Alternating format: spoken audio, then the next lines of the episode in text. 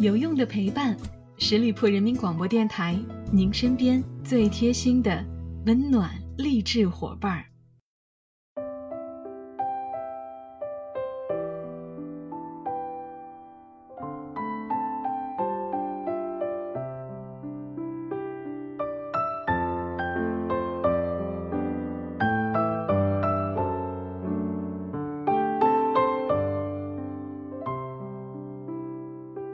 有用的陪伴，十里铺人民广播电台，您身边最贴心的温暖励志伙伴我是你们的老朋友小五。这句语音的 logo 已经伴随了大家有一年多的时间了。一年来，我们想成为大伙儿最贴心、最温暖的励志伙伴的初心一直没有变过。在这过程当中，有大伙儿的鼓励肯定，也有意见建议。今后，我们会继续加油。制作更好、更用心的节目，因为我们只做有用的陪伴。目前，我们正在参加喜马拉雅的年度主播评选，希望小伙伴们能够多多支持我们，多为我们发射爱心。谢谢。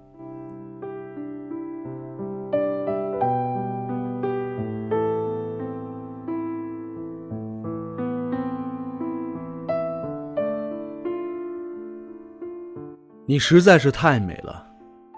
过去的四十多年里，许多人见俞飞鸿的第一个反应都是这句话，但自始至终，他都把夸奖当成是一种善意，风轻云淡地说：“不都是两只眼睛，一个鼻子，一张嘴，再美能美到哪儿去啊？”一九七一年，俞飞鸿出生在一个知识分子家庭，父亲是清华的高材生。母亲毕业于浙江工业大学，在充满秩序感的家里，他受到的是极为正统的教育。父亲严厉而慈爱，几乎无所不知。每天晚上，他都要写六十个毛笔字才能睡觉，而且不许他跟外面乱七八糟的人来往。母亲呢，善良到会发光。当时单位有个五保户。母亲见他孤独凄凉，每个周末都要炒几个菜，让姐妹俩走半个小时给老婆送过去。寒冬袭来，母亲会买个电热毯送上门。在这样的言传身教里，俞飞鸿从小就懂得了爱是怎么一回事儿，如何对他人释放善意，而如何对周遭保持感恩。因为长得漂亮，人也乖。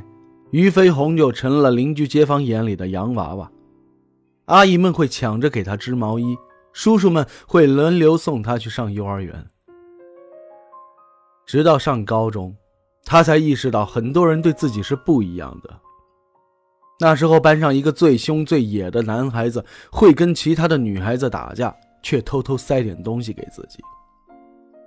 最夸张的一次是跟着一群男生考电影学院。上了火车实在太挤了，大家都受不了。一个男生便说：“俞飞鸿，你去跟列车长说说，帮我们找个宽敞点的地方。”当时还特别内向的俞飞鸿一愣：“怎么是我去啊？”其他几个男生笑道：“去吧，去吧，你去保证能成。我们要去了就被轰出来了。”最后大家都被安排到了油车的车厢，那叫一个爽。而美丽的特权。并没有令俞飞鸿觉得高人一等。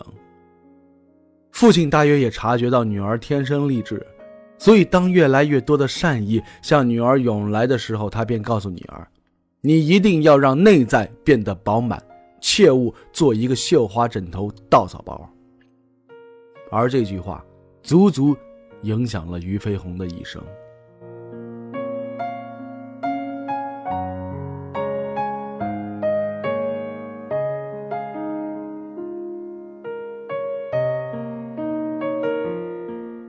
因为家庭教育太过正统，青春期的俞飞鸿过得并不怎么快乐，内心总被一种力量压抑着，而下面又有另外一种力量想挣脱出来，可他却不知道该如何释放自己。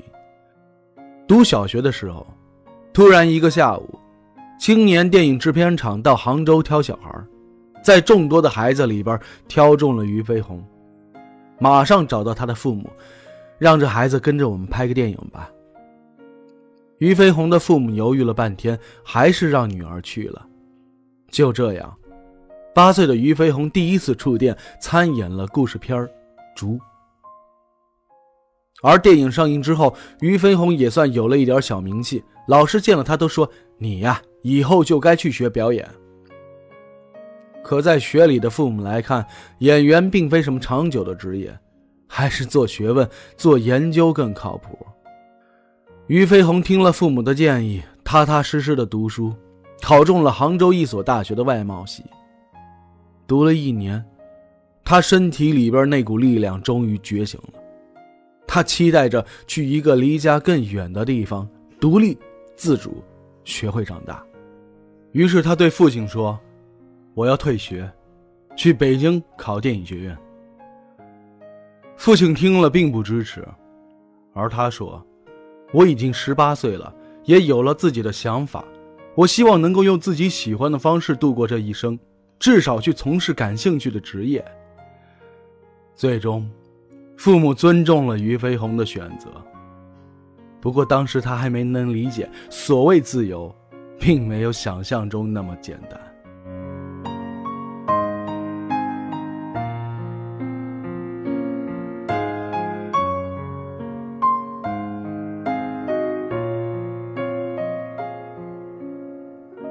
大三那年，好莱坞电影《喜福会》选角联系到了于飞鸿。同学一听都羡慕死了，一个没毕业的女大学生去美国演电影。当时不少人都跟他开玩笑，去了那边好好发展，以后可得提携提携咱们呀。于飞鸿笑着说：“一部小电影而已，没什么了不起的。”果然，几个月之后，于飞鸿回到了学校，该念书念书，该考试考试，就像什么也没发生过。更让大家不解的是，毕业之后他居然留校当了老师。既然毕业了，谁不盼着演戏呢？当时于飞鸿已经出演了几部电影，凭着他的演技和姿容，要在大荧幕上一展风采，简直是唾手可得。有人说他傻，他却笑道：“我只是做了一个适合自己性格的决定。”然而就在第二年，他又把这个决定推翻了，离开学校。去往美国，原因很简单，就像他当初离家一样，去拓宽人生和自由的边界。优越的家境和良好的教育，并未让他感到过过多的困惑，也没有面对生存的压力。有美丽加持，他总是能得到比别人更多的关注和机会，这一路都太顺了。所以这一次。他要把自己完全抛向陌生的环境，在没有任何人的帮助下，去独自成长。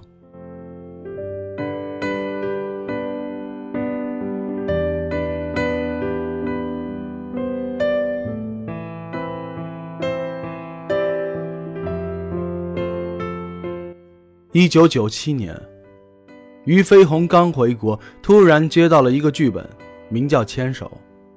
导演让他出演女一号夏小雪。于飞鸿看了看剧本，却对王纯那个角色产生了兴趣。他对导演说：“这女孩和我差不多，大学毕业不久，事业刚起步，我可能更容易进入她的心境。”导演问：“她是个第三者，一上来就演这种角色，你不介意吗？”于飞鸿摇摇头：“我更看重人物本身。”牵手播出之后，以席卷之势红遍了大江南北，直到现在还有人说王纯是中国电视剧史上第一个让人恨不起来的第三者，可见形象深入人心。没过多久，于飞鸿就片约不断了，无数的剧本摆在了他面前。当时中国电视剧刚刚市场化，别说演员了。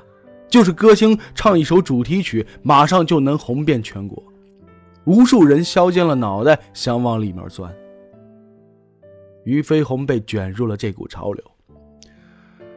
那时候他开始随大流，盲目的接戏，透支身体和激情，因此越发疲惫，甚至开始厌恶表演本身，过得也不开心。不过很快，他就清醒了过来。在所有人艳羡他红透半边天的时候，他却自愿走到了名利圈的边缘，开始经营内心，琢磨着什么样的日子、什么样的状态才是真正喜欢的。他推掉片约，回家看书，看各种各样的人物传记，每天静下心来聆听心里真实的想法，在历史、哲学里去探究别样的道理。而随着阅读深入和阅历的加深，俞飞鸿逐渐领悟到了一个事实：世上所有的绚烂，最终都要归于平淡。如果你能享受平淡，那有没有绚烂过，什么时候绚烂，都不再是一种压力了。此后的人生，他便轻装简行。在所谓的断舍离还没有流行起来的时候，他已然过上了极简主义生活。他会隔三差五的接一部戏。多半是因为角色本身对他有吸引，而不是纯粹的出于对物质的追逐。在生活上，他享受精致和美，但绝不让过度的欲望去左右自己的思考，把自己卷入漩涡当中。那几年，摆在他眼前的钞票多的是，只要伸手就能抓住，但他都一一放弃了。他是在为自己创造一种美，一种素淡之美。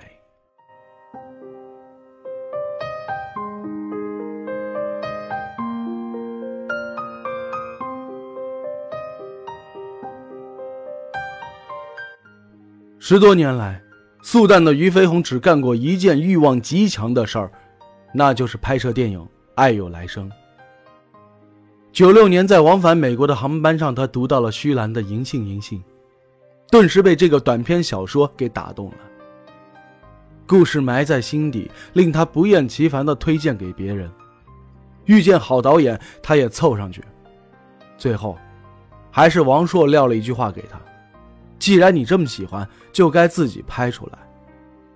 就这样，向来对很多事不执着的俞飞鸿，第一次把自己逼入极限，告诉自己，无论千难万险，也要拍出这部电影。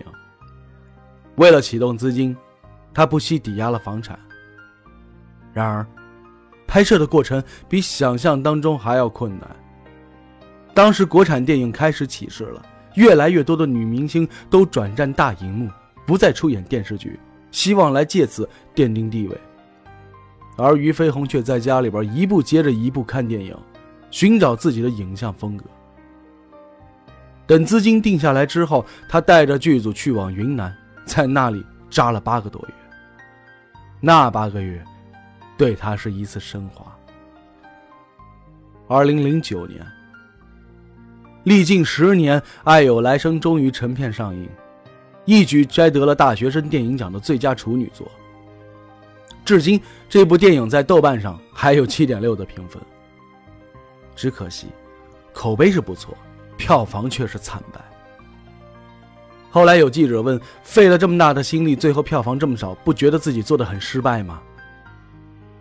俞飞鸿很淡定地说：“商业上的结果是这样，但是对我个人而言，我倒不觉得。”因为他教会了我很多东西。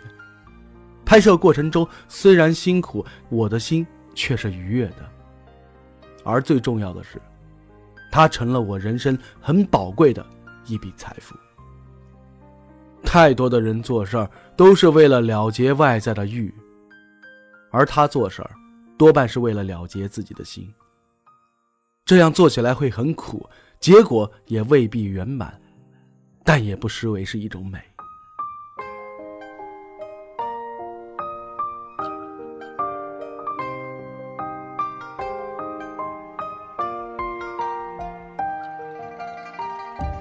平日里，对娱乐圈甚至对观众，俞飞鸿都保持着疏离的姿态。可只要一出现，就有两个绕不开的话题，一个是年龄，一个是爱情。几乎每次出场，观众们都会惊呼：“天哪，俞飞鸿怎么从来不会老啊？”他那种不紧不慢的说话风格，经岁月沉淀的优雅气质，还有看上去好像一点尘埃也没染过的眼睛，都让人感到惊讶。唯一合理的解释是，一个人拥有的人生态度和生活品质，真的可以塑造他的气质和容貌。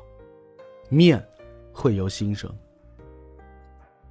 萨特说过：“懦夫是自己造成了懦弱，英雄是自己造就了英雄。”每一个成年人必须学会把握自己，而不是将注意力放在别人身上，以此来成就自己的人生角色。有这样一颗心的俞飞鸿，难怪不会老。而当别人问你怕老吗？俞飞鸿还是非常坦然地说：“不怕呀，老这件事儿，不是自然而然的吗？”有一次拍宣传写真的时候，有摄影师建议说：“飞鸿姐，咱们要不要来一个非常狂野的造型，让别人看了觉得眼前一亮，看到不一样的你？”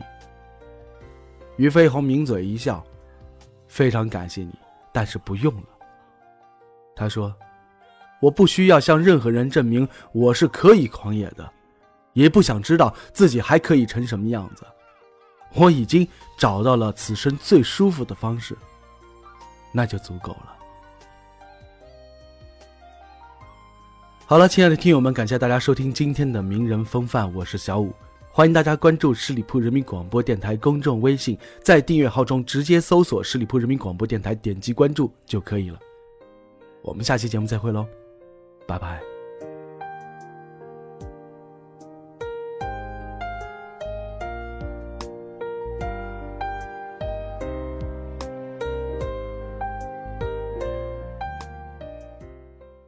本期节目由十里铺人民广播电台制作播出。了解更多的资讯，请关注十里铺人民广播电台的公众微信和新浪、腾讯的官方微博。感谢收听，我们明天再见。